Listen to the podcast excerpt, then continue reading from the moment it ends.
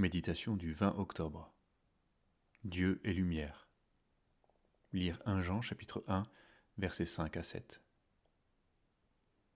Voici le message que nous avons entendu de lui et que nous vous annonçons. Dieu est lumière.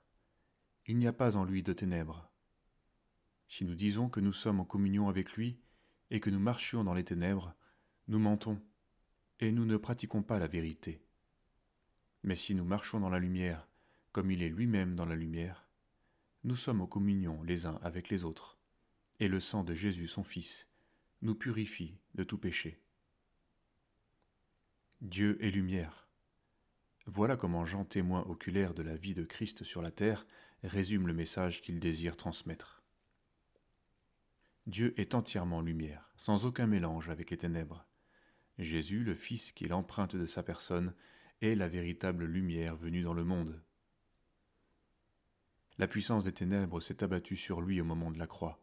Il l'a vaincu par la résurrection, car le malin n'avait rien en lui. Jean 14, verset 30. Ce combat est toujours présent, car le malin veut sans cesse obscurcir la lumière du Fils.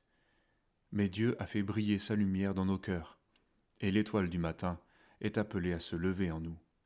2 Corinthiens 4, verset 6 et 2 Pierre 1, verset 19. Cette lumière n'a rien à voir avec celle des cierges qu'on allume dans les rituels religieux. Nous sommes devenus enfants de lumière dès l'instant où nous avons reçu son esprit par la conversion. Nous étions enfants des ténèbres, asservis à cette puissance diabolique, et nous avons été transportés dans le royaume de la lumière par Jésus-Christ. Pourtant, notre quotidien est souvent davantage marqué par les ténèbres que par la lumière.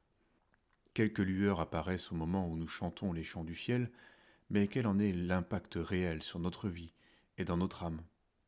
Ne reste-t-il pas tant de zones d'ombre dans nos vies? En effet, nous ne pouvons nous contenter de dire Dieu est lumière sans que cette vérité n'ait aucune répercussion dans la vie concrète. Ce que Dieu est, nous sommes aussi appelés à l'être. Devenez les imitateurs de Dieu. Éphésiens 5, verset 1. Nous pensons être humbles en nous contentant de peu mais l'Esprit en nous nous ordonne d'être semblables à lui. Dieu a voulu partager sa gloire avec beaucoup de fils, et il veut que nous soyons transformés de gloire en gloire par son Esprit. Purifions donc nos cœurs de toute œuvre de ténèbres, en marchant dans la lumière, comme il est lui-même dans la lumière.